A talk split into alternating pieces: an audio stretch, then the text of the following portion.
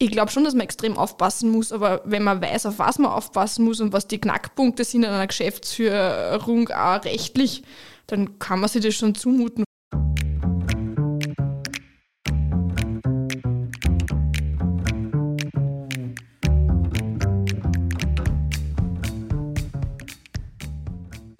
Herzlich willkommen zu einer neuen Folge des Mutmacherinnen-Podcasts. Herzlich willkommen aus dem Business Campus Ehrenhausen in Klagenfurt. Mein Name ist Georg Brandenburg und ich bin der Gastgeber dieses Podcasts. Hallo, mein Name ist Claudia Felder-Fallmann. Ich bin der Dauergast mit psychologischem Background. Unser heutiger Gast ist Anja Silberbauer. Und liebe Anja, wie immer darf ich dich als Gast einfach bitten, dich selbst vorzustellen. Also mein Name ist Anja Silberbauer. Ich, bin, freue mich, dass ich heute dabei bin. Es sind ja wirklich viele Podcasts schon entstanden in letzter Zeit, die sehr, sehr cool zum Reinhören sind. Heute bin ich selber dabei. Vielleicht kurz zu mir. Äh, ich bin eigentlich gebürtige Waldviertlerin, also Niederösterreicherin, wohne aber jetzt seit acht Jahren in Kärnten. Also es wird wahrscheinlich ein bisschen der Dialekt ein bisschen verschwommen sein, sagen wir viele.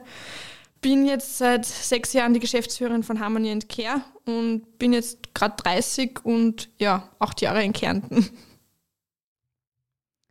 Liebe Anja, schön, dass du heute da bist. Als auch Niederösterreicherin, die nach Kärnten gewandert äh, ist, das ist natürlich immer wunderbar, wenn man da so ein, ein Stück Heimat wieder trifft. Und wir kennen uns jetzt schon ein paar Jahre und bin sehr, sehr gespannt, was du uns denn heute für eine Geschichte mitgebracht hast. Ich glaube, es sind sehr viele kleine Geschichten, äh, einfach wo ich mir auch überlegt habe, was gibt man den Leuten weiter und es sind bei mir Gott sei Dank immer kleinere Fuck-ups gewesen, also kleinere Sachen, wo ich aber gesehen habe, okay, wenn ich da nicht vielleicht richtig reagiert hätte oder Hilfe von außen gehabt hätte, hätte es so einen richtigen Fuck-up werden können.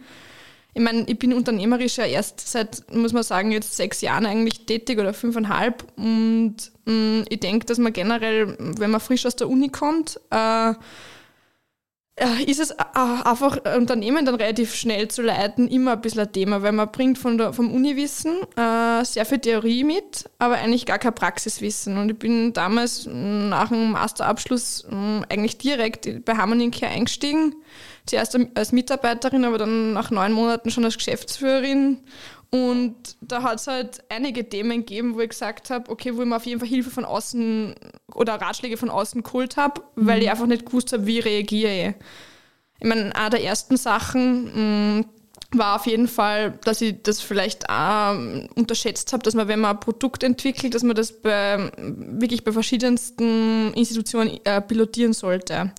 Also ich habe damals auch nicht wirklich überlegt, aber wir haben halt zum Beispiel, wie wir eben den Harmony Check, äh, dieses Persönlichkeitsmatching entwickelt haben, mhm. habe ich mit den Mitgründern zum Beispiel, haben wir eigentlich dann nur A-Pilot-Kunden äh, gehabt äh, und wir haben uns viel zu viel auf das, was der quasi ähm, an Feedback gegeben hat, äh, irgendwas in die falsche Richtung entwickelt. Also wir haben da extrem viele also Kosten einmal versenkt. Also mhm. es waren jetzt nicht mega viele, aber für ein Startup, wenn einmal 10.000 Euro irgendwo falsch in Programmierungsleistung reingesteckt wird und vielleicht ein halbes Jahr vergeht und man irgendwas entwickelt, was dann vielleicht doch die meisten nicht brauchen, mhm. ist es trotzdem extrem schmerzlich, sage ich jetzt einmal. Mhm. Und ich glaube zum Beispiel diesen Fehler oder das war schon ein, schon ein Fehler, würde ich auf jeden Fall zu jedem Startup sagen, bitte pilotiert mit mehreren Pilotkunden mhm. und verlasst sich nicht nur auf eine Meinung, weil es dickt jede Firma dann doch anders und äh, nicht nur auf einen Wunsch reagieren und irgendwie in die falsche Richtung einfach einmal losschießen. Mhm. Aber das war halt bei uns das Problem, weil meine Mitgründer halt auch keine wirkliche Geschäftsführungs- oder Gründungserfahrung gehabt und waren, wir waren eigentlich alle drei Newbies in dem Bereich. Und das ist natürlich schon so ein Thema, wo ich sage, da ist Erfahrung und Erfahrungsschatz sicher sehr, sehr wichtig, den wir alle nicht gehabt haben in dem Bereich. Mhm. Auch wahnsinnig mutig, so als Newbie in den Bereich einzusteigen. Ja, mutig. Ich glaube, es war halt für mich einfach, es, es ist einfach, ich habe wie soll ich sagen, also ich habe gar nicht gewusst, auf was ich mich einlasse. Und das mhm. war eigentlich gut so, weil wenn ich das gewusst hätte, hätte ich es fix nicht gemacht. also am Anfang, also am Anfang, wenn ich gewusst habe, wie hart das wird, wenn man sieht ja von außen immer nur diese gehypte Startup-Welt, äh, es, es läuft alles gut und man sollte ja auch nach außen ja zeigt mir das natürlich auch, dass immer alles super läuft. Also ich glaube, wir haben, also mit Harmony Care haben wir auch, auch außen hin eine super Startup-Journey hingelegt. Aber was sich da innen oft mit einem abspielt und was man da für Gefühlschaos hat und was für harte Zeiten auch finanziell, mhm. wo man halt dann auch lernt, ich glaube, das war auch eben die harten Learnings, wo ich gemerkt habe, okay, das Geld geht dann doch wieder irgendwann aus und man weiß halt dann wirklich nicht, aber wenn man Investoren an Bord hat, gibt es uns nach vier, gibt's uns vier Wochen eigentlich noch? Was ist jetzt mit meinem Leben? Und ich bin halt auch in einem sehr stabilen Familienhaus aufgewachsen mhm. und habe da eigentlich, also bei uns, bei mir in der Familie ist keiner Unternehmer.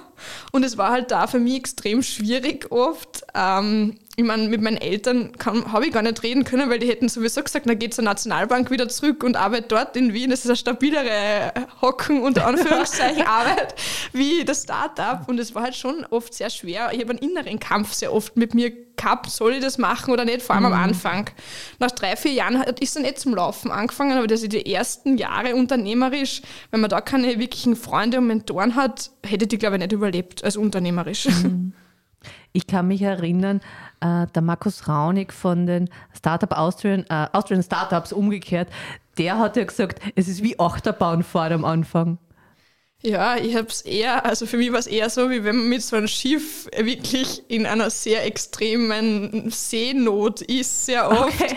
Und dann kommt man wieder durch. Ja, und das, wird, das Meer wieder halt dann flach mit der Zeit. Aber oft habe ich mir halt das Gefühl, wenn ich in einem riesen Sturm wäre, der, den man halt durchstehen muss. Also die Achterbahn, die ist mir fast ein bisschen schnell, weil ich sage, diese Phasen haben halt oft dann einen Monat oder zwei Monate oder drei Monate gedauert und dann ist es wieder besser geworden. Und okay. für mich ist eine Achterbahn eher was Schnelles, Agiles. Deswegen, mhm. ich meine, der Markus hat sicher teilweise recht, aber es ist für mich was eher immer mit einem Schiff irgendwo eine große Fahrt zu unternehmen oder Weltreise, sage ich mal. Also du hast eher ausgedehnte Tiefdruckgebiete durchfahren am Nordatlantik. Genau so ist es.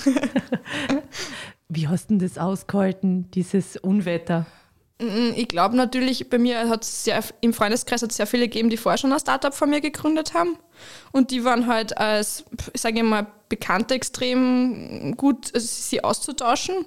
Weil ich sage, die haben schon früher auch Fehler gemacht, die ich dann selbst nochmal gemacht habe, leider. Aber die dann halt auch gesagt haben, wie komme ich aus diesen Situationen wieder raus. Also mhm. ich habe auch, was ich glaube, was bei mir in der Persönlichkeit gut ist, dass ich auch den Investoren immer gesagt habe, wo wir stehen. Ich habe nichts beschönigt mhm. und habe immer gesagt, okay, ich brauche dort und da Hilfe und unsere Zahlen schauen so oder, und so aus. Und äh, habe das auch immer reportet. Also ich, hab, ich war ganz im engen Austausch mit Investoren, aber ich habe mir immer Hilfe von Freunden oder Mentoren äh, genommen und habe nie, hab nie, ich glaube, das ist mal vielleicht, ich meine, ja, ich weiß nicht, ob, ob ich sage, dass Frauen eher so sind, aber ich glaube, Frauen sind, haben da vielleicht weniger Stolz und nehmen sich schon oft Hilfe von außen und sagen, mhm. okay, ich kann selbst nicht alles machen, warum hole ich mir da nicht den Richtigen oder die Richtige? Mhm. Und die haben mir eigentlich dann sehr viel äh, und der Partner damals äh, hat mich sehr viel irgendwie über diese, über diese Phase mitbegleitet. Mhm, also Unterstützung von außen, die du dir aktiv geholt hast. Eingefordert, würde ich fast schon Eingefordert. sagen. ja. Na, ich sage, wenn man als Investor oder wenn man als Mentor irgendwo ist, dann sollte man auch wirklich dann, wenn, wenn, wenn der Mentee oder jemand, wo man investiert hat, Hilfe sucht und das ist nicht so viel. Also ich habe das an, wirklich noch nicht irgendwie überfordert, weil ich sage mal, es ist immer geben und nehmen, aber dann muss man eigentlich auch eben nach Ratschlägen oder so suchen und sonst ist es ja keine richtige Beziehung. Mhm. Hört sich sehr selbstbestimmt an. Du hast gewusst, was du willst und hast dir das auch geholt. Ich habe nicht immer gewusst, was ich will, aber nach einer Zeit habe ich es gewusst. Also es war oft waren halt schon so wo ich so Phasen gehabt habe, überhaupt am Anfang, wo ich schon oft überlegt habe, mache ich das noch weiter oder nicht, oder gehe ich doch wieder als Mitarbeiterin irgendwo in ein stabiles mhm. Arbeitsverhältnis. Die ersten zwei Jahre waren für mich eigentlich so mental und ähm, ich sag mm, jetzt, wo ich echt, wo ich echt immer wieder überlegt habe, mache ich was anderes und ich habe mich teilweise sogar irgendwo beworben, habe dann die Bewerbung wieder zurückgezogen. Also es war keine fixe Geschichte, dass ich jetzt da sitze, wo ich bin, weil da waren schon sehr viele Unsicherheiten da. Ja.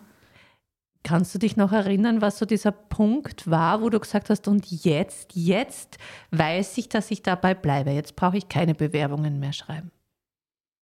Es war dann einfach, glaube ich, ich glaube, ich bin in, also so in mir drin extrem gewachsen irgendwie und habe dann halt gemerkt, auch wenn es jetzt bei Finanzierungen oft einmal knapp wird, es, ist, es waren jetzt schon zigmal, hat es immer irgendeine Lösung gegeben und wir haben es immer irgendwie geschafft. Also dieses irgendwann habe ich dann dieses Vertrauen in mir selbst gehabt und das war wirklich eher so der Punkt, wo ich mich selbst, glaube ich, auch gefunden habe, wo ich gesagt habe, okay, das geht weiter und so dieses, dieses, dieses in mir drin, dieses Gefühl gehabt, okay, das zahlt jetzt aus, aber das war jetzt nicht ein Punkt, sondern es war irgendwann einmal da.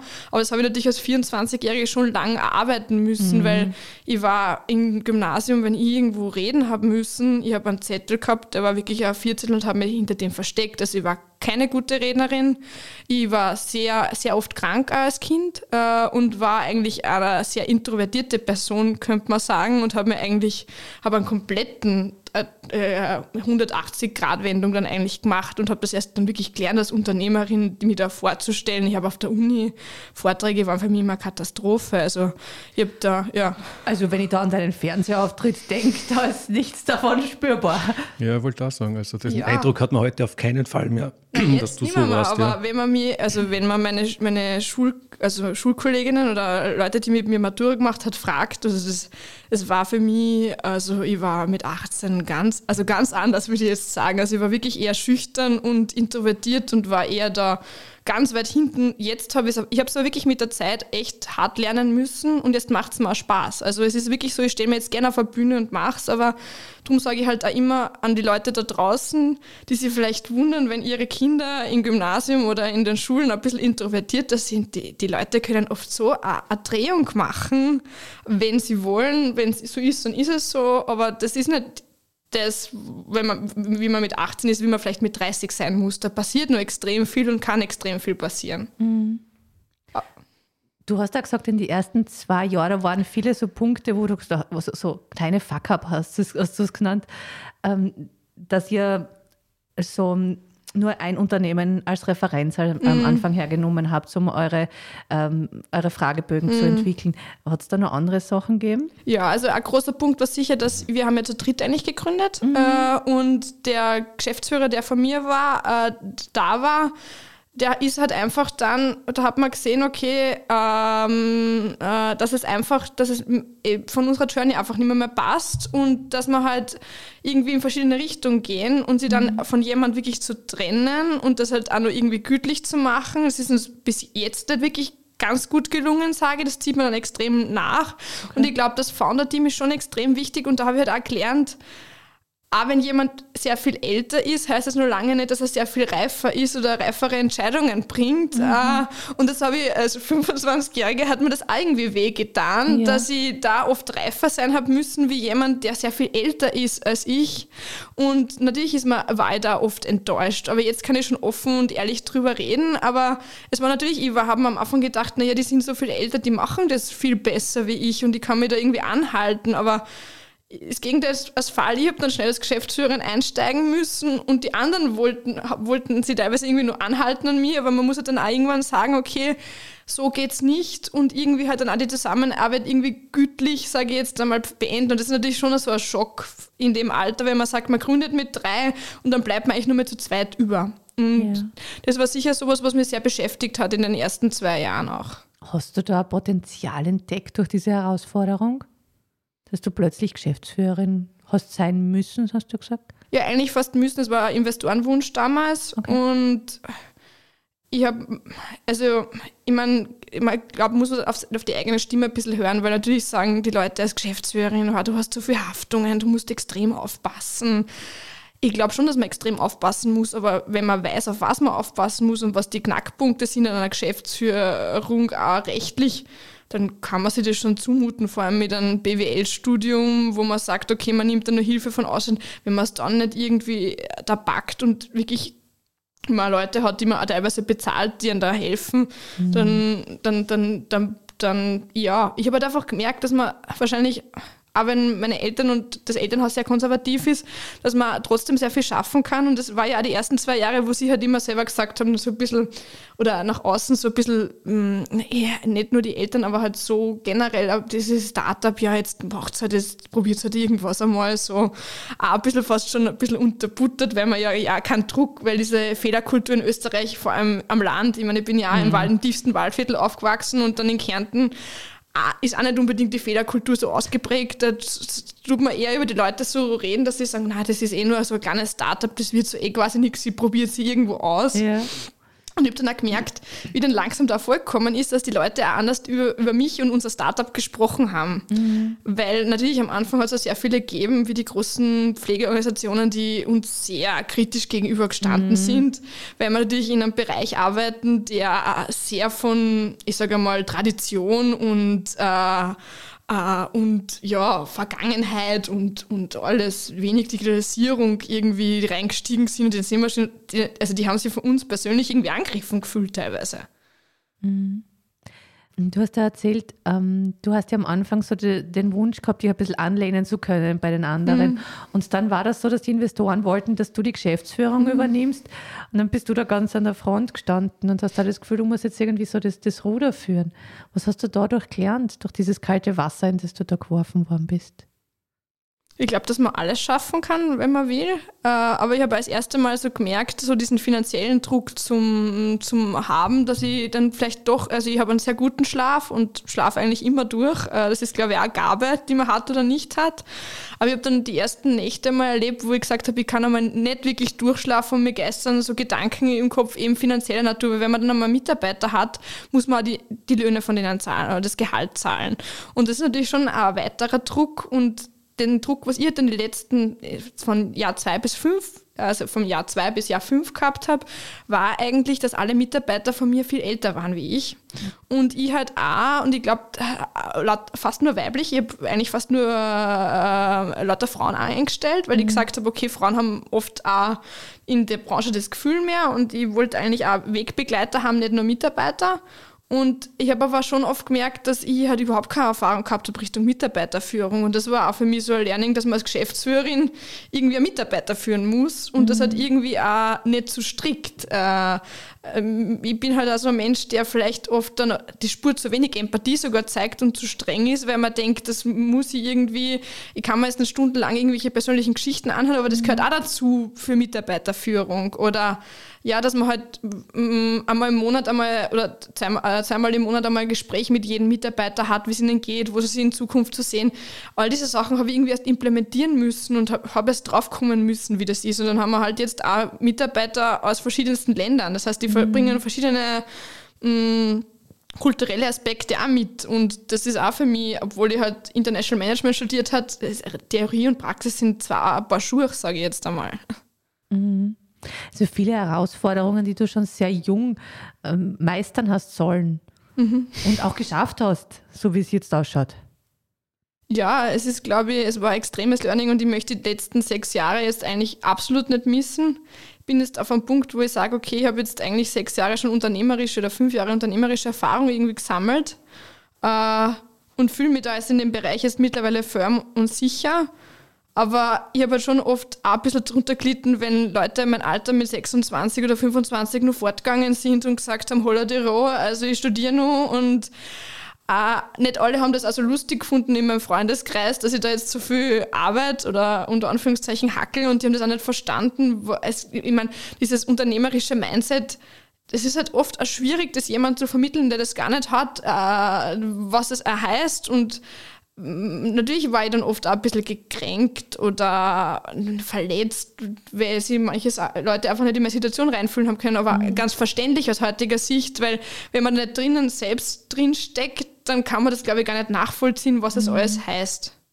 Das ist ja eine Hochleistungsphase, die du da gehabt hast in den ersten Jahren, oder?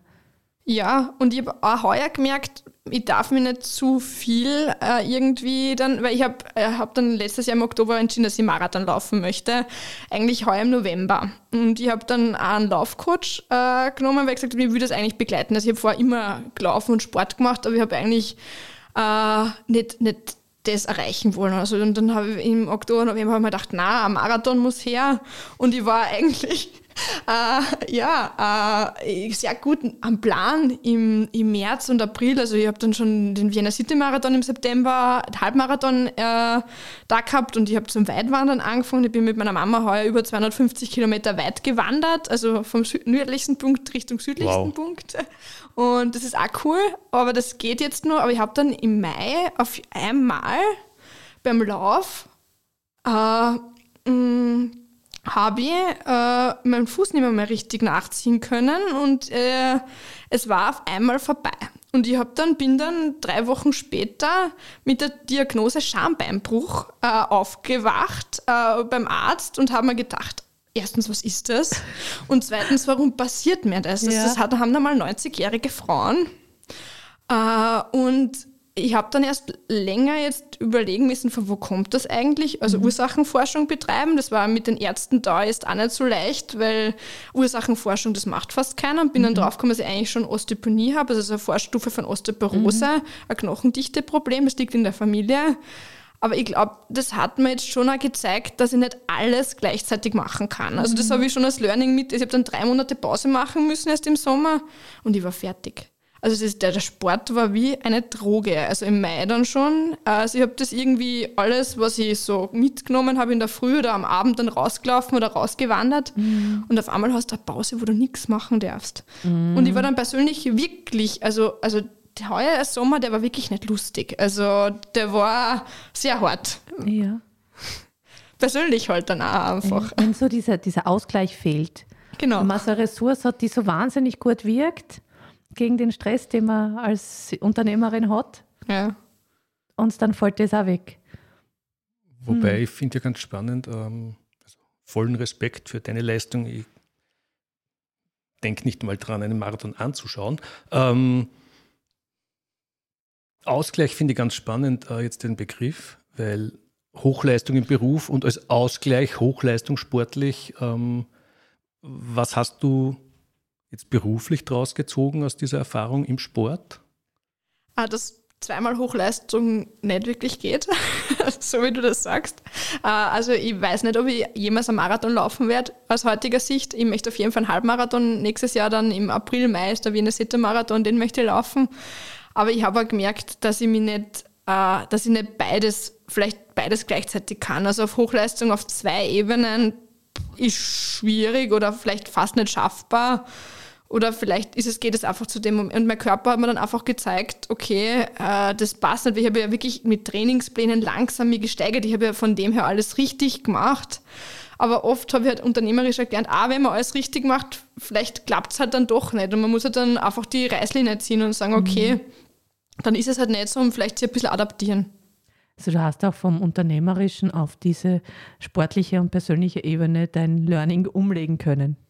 Ich glaube immer, ich glaube, es passiert irgendwie alles aus ein bisschen an Grund und es ist, also ich finde unternehmerisch, also wenn man so arbeitet in der Geschäftsführung wie ich, du hast ja wirklich eine 50, 60, teilweise jetzt gerade 65 Stunden Woche, wo ich wirklich am Samstag auch noch arbeite äh, und da vermischt sich Privatleben und beruflich so viel und man muss halt dann schon immer reflektieren, was tut man noch gut und wie kann ich mir dann einen Ausgleich schaffen. Das war einfach too much dann der Sport. Also ich habe dann wirklich kaum mehr private Freizeit, also Freizeit, also irgendwie mich mit mir getroffen oder so. Mhm. Wenn aus dem Ausgleich dann auch eine Extreme wird sozusagen, um das ja. nochmal aufzugreifen, weil wahrscheinlich war es tatsächlich vorher ein Ausgleich. Und ist auch, äh, wird in der Literatur ja immer wieder genannt, wie wichtig die Bewegung ist zur sitzenden Tätigkeit als Ausgleich und der Sport, um den Stress abzubauen und die Hormone abzubauen. Aber wenn man es natürlich übertreibt und das Ganze auch extrem wird, ein gutes Learning. Ein schwieriges Learning. Ja. Aber viele Learnings der letzten fünf Jahre. Ja, ich glaube, es waren einige Knackpunkte immer wieder dabei, wo ich gesagt habe, okay, ähm, das, ja, eben wie gesagt, also Mitarbeiterführung ist ein großes Thema für mich immer gewesen und immer mehr jetzt aber, weil ich merke halt, ab einer gewissen Größe und wir haben jetzt doch so um die 13, 14 Leute mindestens jetzt, äh, wahrscheinlich sogar mehr. Wir haben einige Freidienstnehmer, aber die muss ja trotzdem irgendwie betreuen. Da musst du halt dann wieder schauen, wie steckst an Ressourcen, was steckst nach. Aber halt auch, ich meine, wir haben in Rumänien ja einen Standort, der 100% uns gehört. Dieses, mh, mm, ähm, also dieses ein bisschen das Problematische ist ein bisschen in Kärnten auch, wir haben keine gescheite Flughafenanbindung und zum Beispiel an unseren Standard nach Timisoara, das ist ungefähr von Wien sind es fünf Stunden, aber von Kärnten sind es äh, acht Stunden. Kann ich zum Beispiel mit dem Auto fahre ich alleine acht bis neun Stunden jetzt runter und ich muss so zwei bis drei, alle zwei bis drei Monate da drunter fahren. Und irgendwie denke ich mir halt schon oft, es ist halt unternehmerisch es geht in Kärnten, aber es sind auch oft Grenzen gebunden und ich merke auch oft ein bisschen, dass wir uns auch Richtung Wien immer mehr ein bisschen orientieren, weil es halt von da aus leichter ist, auch Richtung Mitarbeiter und so. Mhm. Und das finde ich irgendwie schade, dass es immer so sein muss, unternehmerisch, dass man sich ein bisschen an einer, wirklich an der Stadt wieder anknüpfen muss. Mhm. Aber das bemerke ich halt auch bei vielen, aber das ist halt so dieses Wachstum auch. Und ja, bei mir, was mir halt einfach Sorgen macht oder wo man denkt, das ist nicht so leicht, dann einfach die Strukturen nachzuführen, wenn man so stark wächst, wie wir es jetzt, also bei uns war ja Corona eigentlich das Gegenteil von den meisten. Also wir haben da wirklich super Umsätze gemacht. Wir haben keinen einzigen auf Kurzarbeit schicken müssen von den Mitarbeitern mhm. und wir haben eigentlich durchgearbeitet. Ähm, aber es war natürlich auch, also viele haben ja da ein bisschen eine Regenerationsphase gehabt oder Selbstfindungsphase. Bei uns war so ein voller Zug durch jetzt, mhm. durch die Zeit und ich habe oft auch gar nicht gemerkt, dass Corona ist, aber wir haben eh alles, also mit natürlich äh, mhm. mit, den mit den Bedienungen und mit Maske und mit Tests und dann mit Impfen alles durchgeführt, aber es war halt irgendwie auch keine, keine Durchatmungsphase und jetzt haben wir halt so, ich muss jetzt auf einmal Telefonsysteme einführen, ich muss halt einfach die Strukturen nach führen und die mhm. bröckeln halt sehr oft danach. Also ich höre, dass das hört nicht nach fünf Jahren auf und, und das ist eine, eine, eine weite Reise, ähm, die, die immer wieder stürmische Zeiten hat, um dein Bild nochmal aufzugreifen. Also du bist immer wieder mal im Sturm und äh, schaust, dass du dann das, das Boot ähm, noch zusammenhältst, um dann wieder den Kurs aufzunehmen. Mhm, immer eigentlich. Ja. Also das ist schon so ein Bild, das mich begleitet. Es wird ein bisschen besser, also es ist nicht mehr, mehr so viel raue See, so viel raue mhm. Seephasen, aber es ist immer wieder, wo du sagst, okay, du bist mit neuen Herausforderungen irgendwie, ja. Was möchtest du denn unseren Hörern, Hörerinnen so mitgeben? Ich glaube, mm, vor allem, sage ich jetzt auch an die Frauen, probiert es, macht es, weil ich glaube, es gibt, also wenn ich jetzt so schaue, es gibt nur immer viel zu wenige wirklich Frauen in die Startups leiten, die Einzelunternehmen leiten, dieses Trauen und als Frau ist vielleicht Scheitern noch irgendwie schlimmer, weil das, das für Männer, also für Männer ist es glaube ich irgendwie nicht so schlimm, das steckt man weg, aber von einer Frau wird so viel teilweise erwartet mhm. und die trauen sich das deswegen glaube ich auch nur weniger als wie Männer, kommt mir halt oft vor in Gesprächen, weil das ist diese Angst vom Scheitern irgendwie noch viel größer mhm. verankert als wie, wie bei Männern eben. Und das denke ich einfach, dass man das probieren soll, trotzdem probieren sollte und vielleicht auch bei kleinen Fehlern oder auch bei größeren das notwendige Durchhaltevermögen einfach haben und sich einfach wirklich fixe Leute im privaten Leben oder auch Mentoren im beruflichen Leben holen, die ihm bei dieser Reise helfen, weil alleine schafft man das nicht. Mhm. Oh, danke, Anja. Da höre ich ja schon viele Anregungen raus für alle, die vorhaben oder auch nur mit dem Gedanken spielen oder aber auch so wie du ins kalte Wasser plötzlich geworfen werden, was dann hilfreich ist, dass man das durchsteht. Vielen lieben Dank, liebe Anja, für deine Offenheit heute, für deine Einblicke in die letzten fünf Jahre und diesen Blick hinter die, das, was bei einem Startup so glänzt Vielen herzlichen Dank. Danke. Auch von meiner Seite ganz herzlichen Dank und ich möchte auch noch hinzufügen, weil wir sind ja nur ein Audioformat. Äh, die Anja ist enorm gereift, aber keineswegs gealtert. Also ich sehe aus zwei Metern Entfernung keine grauen Haare. Na, Gott sei Dank. ja, und also ganz herzlichen Dank für die Geschichte und liebe Zuhörerinnen und Zuhörer, herzlichen Dank fürs Dabeisein. Wir freuen uns, wenn Sie auch beim nächsten Mal wieder zuhören und wir freuen uns natürlich immer auch, wenn Sie aus unseren Beiträgen hier irgendwelche Erfahrungen ziehen, die Sie für sich nutzen können. Vielen Dank und auf Wiederhören.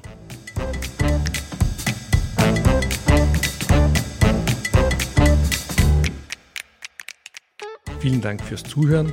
Wir wünschen Ihnen alles Gute für Ihre ganz persönlichen Geschichten des Wiederaufstehens.